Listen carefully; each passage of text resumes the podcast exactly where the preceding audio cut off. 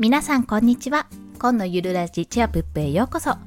このラジオは経験ゼロ実績ゼロ収益ゼロ。2児のママが長時間労働の夫を雇うためゼロから始める収益化ノウハウやライフハックをお届けします。はい。本日4本目の収録でございます。これ 先ほど産後うつラジオの収録をして本日3本目の収録でございますって話したんですがだんだんねカピカピになってく声の様子をどうぞお楽しみください。いえいえそんなことないように出させていただきます。声を振り絞らせて今回もお話をさせていただきます。そして今日のテーマなんですができる人は会社員に多い？会社員でいる3つのメリットについてお話しします。はい。まあ、私のこのラジオのテーマと、あれ？違くない？って思う方も、まあ、若干かぶってるけど、思われる方も多いかと思いますが、こちら裏テーマもございますので、もしよろしければ最後までお聞きいただければと思います。ということで、できる人は会社員に多いっていうお話は、実は、えー、今日というか私が今日聞いたので4月9日の時点で聞いたあのイケハヤさんの Voicy のお話であったんですね、まあ、資本主義の話をされていたんですよ。資本主義でも稼ぐためのアイデアということの放送をされていてその時にまあ会社員って実はできる人が多いんだと。もうこれは人から言われたことを理解し遂行ができると、まあ、そういった方そういうえー、と仕事こうこれ仕事お願いって言われたことに対してもうやれる能力を持っているできる人っていうのは会社員の人が多いっていうお話があったんですね。ちらっとエピソードとしてありまして。まあそういった方ってやっぱ遅刻をしない。とか、まあ、先ほど言ったように言われたことですね。タスクを遂行できる、まあ、コミュニケーション力が高い。とかそういったことが挙げられると。まあ、これはごめんなさい。あの、私の追記なんですが、まあ、こうやって人と一緒に仕事をする上での能力は確かに会社員の方があるんじゃないかと思われるってこと。まあ、ご自身をちょっと若干自虐のようなお話をされててね、いや、自分は無理無理みたいなところをお話をされていたんですよ。で、まあ、これを聞いた時にあ確かに会社員でいるメリットもあるよなっていうところをを私も感じましたので現在育休をしている会社員の身でもありますのでそちらのお話をしていこうかと思います。で3つのメリットをお話しすると1つ目が給料がもらえる。給料がもらえると。2つ目は社会保険に入れる。社会保険に入れる。3つ目は基準を満たせば昇進できる。基準を満たせば昇進できるというところですね。この3つに関して1つずつ解説していきます。まず会社員でいるメリットのね大きなメリットのうちの1つこちらがやっぱり固定給ある程度の固定給がもらえるというところですね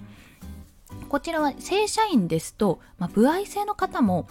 いらっしゃるかとは思うんですが基本的にあの基本給というものがあるかと思います。そちらが、まあ、安定的に月に1回、まあ、もしくは年収制の方も年俸制かの方もいらっしゃるかもしれませんが、まあ、月に1回振り込まれるもしくは手渡しでもらえるということでこの安定したお金が毎月入るっていうところはやはり会社員のメリットの一つだと思います。そして2つ目が社会保険に入れる、まあ、こちらはですね個人で経営されている、まあ、家族経営とかされている会社でたまに社会保険に入っていない会社さんもあるんですけどもそれなりに大きい会社さんだとやはり社会保険入ってるかと思いますのでそれ経由で社会保険に入れると。社会保険の何がいいかって半分会社が負担してくれるんですよね。で自分は半分その社会保険料半分を支払うことであの保険を効かせてね社会保険を効かせて健康保険か。健康保険を効かせて病院などに行けるというメリットがございます。はい。そして3つ目が基準を満たせば昇進できるというところ。これはいろんな会社さんの基準があると思うんですが試験だったりあのそれこそ上司の評価だったり私の会社は MBO という制度をとっていまして、まあ、自分で目標、まあ、自分と上司とあの話すんですけども面談で目標を決めてその目標の達成度やあとは上司からの評価ですね。そちらを踏まえて昇進ができるという制度があります。こういった形で昇進ができるための攻略法というかね道がある程度道筋が見えていてそこを満たせば昇進ができるというところでございます。それが会社員でいる3つのメリットというところでございました。給料がもらえる社会保険に入れる基準を満たせば昇進ができるというところです。いかがでしたでしょうか？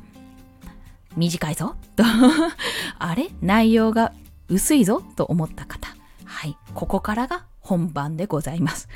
まあ、以上が前提条件なんですけどもじゃあなんでじゃあ今フリーランスを目指す方や独立しようとか副業している方が多いかっていうところなんですよ。うん、これは会社員であることの圧倒的なデメリットがあるからですよね。まあ、それは何かなって、まあ、それを一言で表すなら何かなって私が考えた結果ですがそれは自分でコントロールができないことなんですよね。まあ、例えば急な残業あとは急な修正ですねこれちょっと修正しといてみたいなあと拘束される時間の長さ。うんまあこれ、拘束される時間の長さもそうですしあのフレックス性とかならまだしも確実にここからここまでいろよっていうこの何時出社何時退勤っていう決められた時間もそうですね。あと休日返上とか。と給料がなかなか上がらないっていう。あと持ち帰り残業とかもねそういったこともありますよね。まあこれらがやはり会社勤めをしているとそういったねトップの方とか幹部じゃない限り確実に自分でコントロールできないことが大半なんですよね。大半というかもっとですよね。90%ぐらいそうなんじゃないかな。それが嫌だからおそらくフリーランスを目指しているんじゃないかと思われます。かくいう私はやっぱりその自分でコントロールができない部分が大きい、まあ、育児をこう子供を産んで育児も同時にしなきゃいけないことによってやっぱり自分でコントロールできない部分が大きいのが辛くなってきたんですよね。独身時代と比べて。それを感じてやはりフリーランスになりたいと。自分で事業を立ち上げたいと思うようになりました。そしてフリーになったはいいものの基本的に受注案件をこなしているという方もいらっしゃると思います。要は会社から離れたけどもいろいろ仕事をこう受けて受注してそれをこなして提出して納品してねで稼ぐって方もいらっしゃると思いますまあ、それはある意味ある意味自由にはなっているんですけどもコントロールを効かせるようにはなっておりますがちょっとそれは量によっては会社員とほぼ働き方が変わっていない状態になっております。というのはその取引先との関係性にもよるんですけども人によってはもう量が増えたっていうこともあるかもしれません。余計こう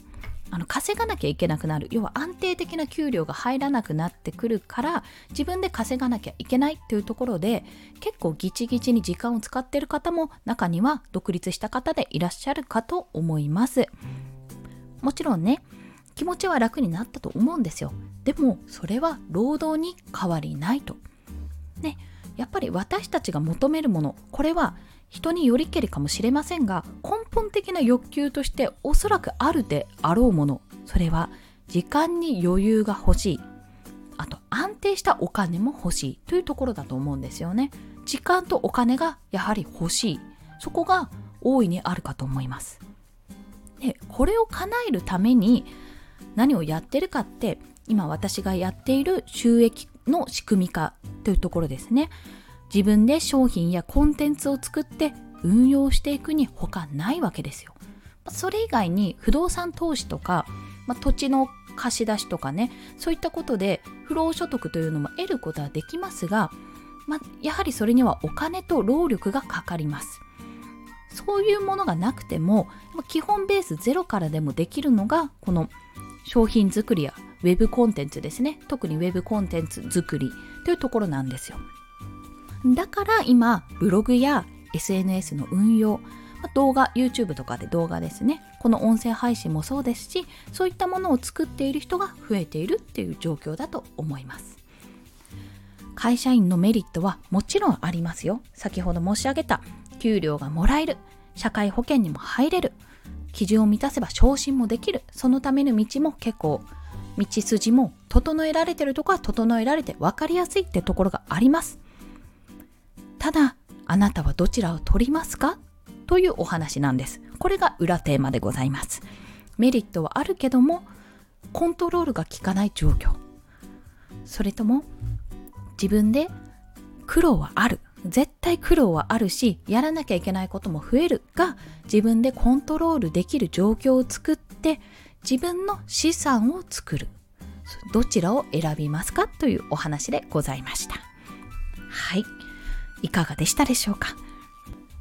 これがね私も今始めて結局4ヶ月目ぐらいかなになるんですけどもコツコツやってもやっぱなかなか難しい。難しいというか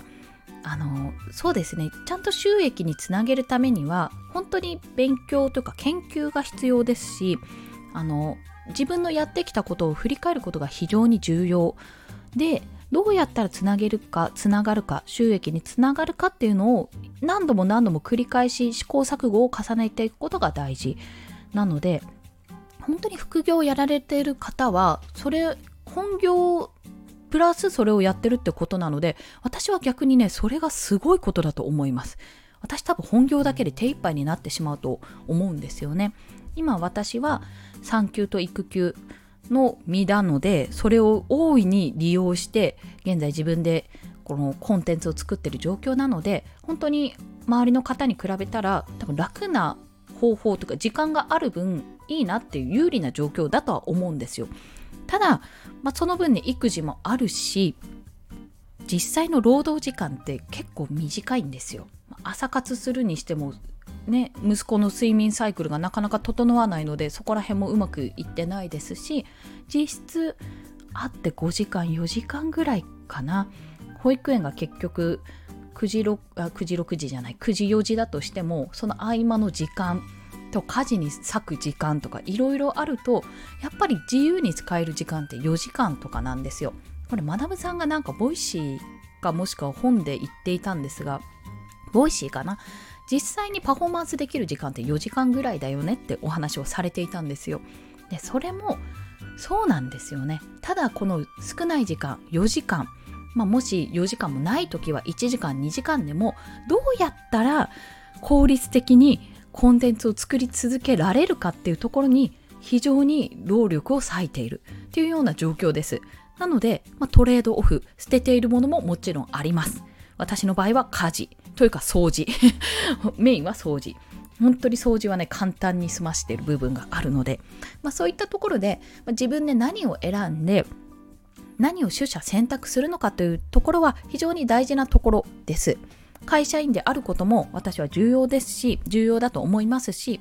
やはり家族ご家族がいる方はちょっとやそっとでいきなりやめますなんてことはできないですよできないんですよ本当になのでいかにね自分の持っている権利を最大限利用して作っていくか、まあ、コツコツ時間を使って資産を運用していくか作っていくかというところが大事になってくるかとそう思う内容でございました。ということで今日の合わせて聞きたいはもしねかといえども何から始めたらいいかわからない方っていらっしゃると思うんですよ。いやそうですよねというところです。そんな方に私、えー、過去の放送でナンバー99今すぐ始められる Web コンテンツ系副業参戦というお話をしております。まあ、こちらは本当にすぐアカウント取れば始められるような副業ですね。まず最初の第一歩アカウントを作るというところから始めるのであればこちらの放送を聞いていただければと思います。そして毎度おなじみの私の収益の収益化の教科書ですね。もう今回コンテンツ作りの教科書というタイトルで載せさせていただいております池早さんの無料メルマガ。こちらはね思った。あの始める人これから始める人どこから手をつけたらいいかわからない人あと始めたはいいもののどうしたらいいかわからない人はこれを購読すれば池原さんの無料メルマガ購読すればブログ、ツイッター、あと YouTube、あと全般的なマインドとかキャラ設定、自分のキャラですね、発信するにどういうことをしたらいいかっていうような基本的なことを全部載ってるんですよ。私結構もう1年経ったので、だいぶ Google でいう、12344ページか5ページ分ぐらいあるんですけどもそれそれを見ている限り全部載っていますしあと仮想通貨の話もちらっと出たりしてね本当にボリュームたくさんのなまったボリュームたくさんの 内容となっているんですよ。